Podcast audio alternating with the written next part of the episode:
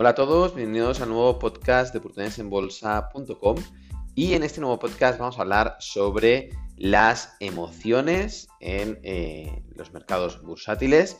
Como bien saben aquellos que nos escuchan de forma habitual, desde estos podcasts de oportunidadesenbolsa.com tratamos la parte más psicológica de la inversión y eh, en este nuevo podcast vamos a hablar sobre algunos sucesos que han pasado durante la, última semana, los últimos 10 días, porque en los libros clásicos de inversión se habla mucho sobre los momentos irracionales del mercado, pero claro, como son libros clásicos, pues hablan y, utilizan datos históricos que en muchos casos pues quedan un poco lejos, ¿no? Y es muy interesante ver lo que está pasando actualmente desde el punto de vista emocional, ¿no? Y eh, empezamos con el ejemplo más claro y fue lo que pasó el 9 de noviembre, el lunes de la semana pasada, cuando Pfizer anunció que eh, tenía una vacuna eh, con una eficiencia del 90% para combatir el coronavirus. Ahora, estos días está saliendo la información de que es el 95%, después de que eh, su competidora norteamericana Moderna anunciase que tenía una vacuna con una eficiencia del 94,5%. Pero vamos a ver lo que pasó el lunes, ¿no? Porque el lunes pasado, el, día 9, eh, la cotización de Pfizer subió, eh, al final a cierre subió un 7,69%, pero a lo largo de, la jornada llegó a subir más de un 8%, ¿no? Una exaltada emoción eh, y eh, por parte generalizada de, se le puede decir inversores, pero en todo caso de los mercados, ¿no? De este eh, personaje racional que son los mercados, ¿no? Como decía Graham. Y lo curioso, ¿no? Es que además subieron, pues, prácticamente todas las bolsas de todo el mundo, de todo el mundo súper entusiasmado y la emoción fue muy clara, ¿no? Fue un día muy emocional, pero lo que nos sorprende fueron dos cosas, ¿no? En primer lugar, que mientras todo el mundo se pensaba que tenía que comprar acciones de Pfizer, el presidente de Pfizer eh, y CEO de Pfizer eh, vendió 132.508 acciones de la compañía ese mismo día y eh, con una valorización, un valor estimado de 5 millones 557 mil dólares ¿no? de esa venta de acciones de Pfizer. Y el vicepresidente ejecutivo eh, ese mismo día también vendió acciones por valor de 1.831.000 eh, dólares en, acciones.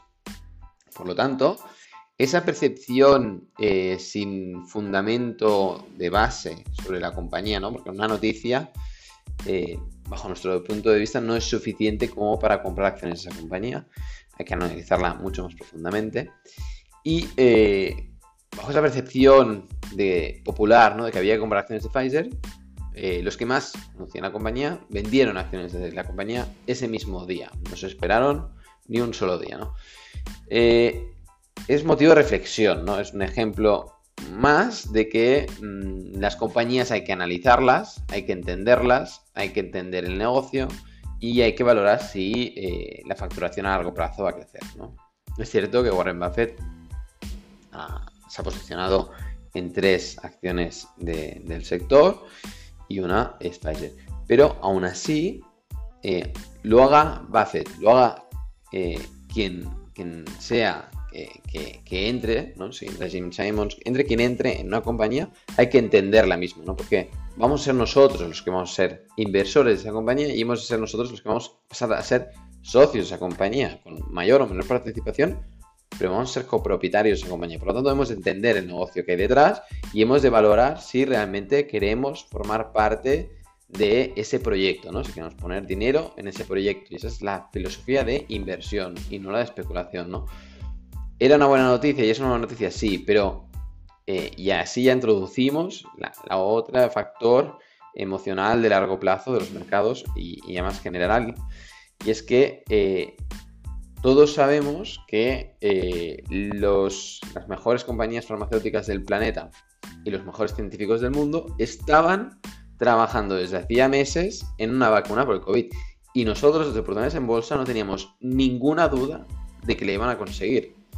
Porque si algo destaca el humano respecto al resto de especies es que en momentos complicados es capaz de cooperar para conseguir una solución. Somos un animal social con capacidad de cooperación para conseguir determinados objetivos en momentos tan importantes como el actual. Y cuando tenemos a los mejores científicos del mundo y recursos prácticamente limitados para eh, conseguir una vacuna, nosotros teníamos clarísimo que iba a salir esta vacuna. Era cuestión de meses, pero iba a salir. Y bajo esta premisa, no era una noticia novedosa. Para nosotros no fue ninguna novedad. bueno, pues podía ser esa semana, como la semana siguiente, como ahora, que poco a poco van a ir saliendo eh, compañías farmacéuticas que van a ir pues, publicando sus resultados y sus eh, vacunas, ¿no? Cada empresa pues sacará eh, su vacuna con, como estamos viendo, con eficiencias muy altas, ¿no? Eficacias muy altas. por otro lado, si nosotros hubiéramos sido, y nosotros de Pronto en Bolsa ya lo hemos sido todo el año, eh, positivos, es decir, eh, para invertir a largo plazo de forma exitosa eh, y creer que realmente las compañías van a, seguir creciendo, o al menos algunas, con las que nosotros confiamos, hemos de ser profundamente positivos, hemos de creer en la sociedad en la que pertenecemos, creer en los equipos de trabajo en los que invertimos y en los proyectos en los que invertimos, ¿no? Y en este sentido, en octubre nosotros publicamos una, como ejemplo, ¿eh? porque hemos ido publicando ideas de inversión cada mes, es eh, nuestro, eh, lo que hacemos en esta compañía, publicamos cada mes un boletín con un informe sobre una compañía en la que creemos que bueno, puede ser una buena idea de inversión, es nuestra opinión, pero publicamos ese informe exhaustivo.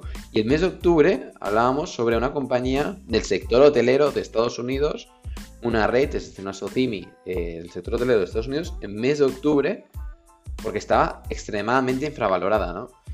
Y concretamente, mm, la mayor parte de los hoteles son de más larga estancia, con aparoteles y tal, es decir, que favorece mucho esta situación, ¿no? Que son los primeros tipos de hotel que creemos que van a tener más demanda, ¿no? Porque permiten la posibilidad de eh, pues comer en el comedor eh, o comer directamente en tu habitación. Pero además de este factor, ¿no? Y que está muy bien gestionado, el CEO está comprando acciones de la compañía, etc. nosotros creemos eh, y creíamos firmemente que iba a salir una vacuna y que las economías se van a recuperar y que los viajes de negocio, aunque no vayan a volver al 100% el, volumen, van a seguir habiendo mm, viajes de negocios y turismo. Y por lo tanto los hoteles van a volver a funcionar. Y nuestra apuesta era positiva, es que eh, creíamos firmemente que iba a ser una vacuna y por lo tanto que eh, el sector hotelero se iba a recuperar. Evidentemente hemos comprado o hemos publicado el informe de una compañía con una estructura financiera fuerte con capacidad de pasar eh, un año prácticamente sin facturar y sin que entre en suspensión de pagos. No hemos cogido una compañía súper endeudada al límite de la bancarrota, ¿no? Pero lo que queremos que entiendan es la, percepción en la que nosotros vemos eh, el mundo y el mercado y cómo el mercado se mueve, ¿no? el nivel de emociones que llega a tener, porque eh, el, hecho de ser positivos y comprar en el momento en el que todo el mundo pues tenía miedo y, la incerteza reinaba por las emociones de la mayor parte de los inversores, nosotros aprovechamos esa ocasión pues, para eh, publicar informes sobre compañías que creíamos que realmente iban a volver a la normalidad.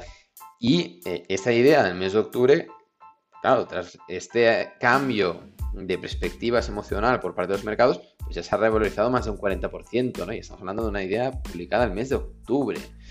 Eh, es muy poco tiempo para que se revalorice tanto, pero mm, es que nosotros teníamos claro que la compañía estaba muy infravalorada. ¿Por qué?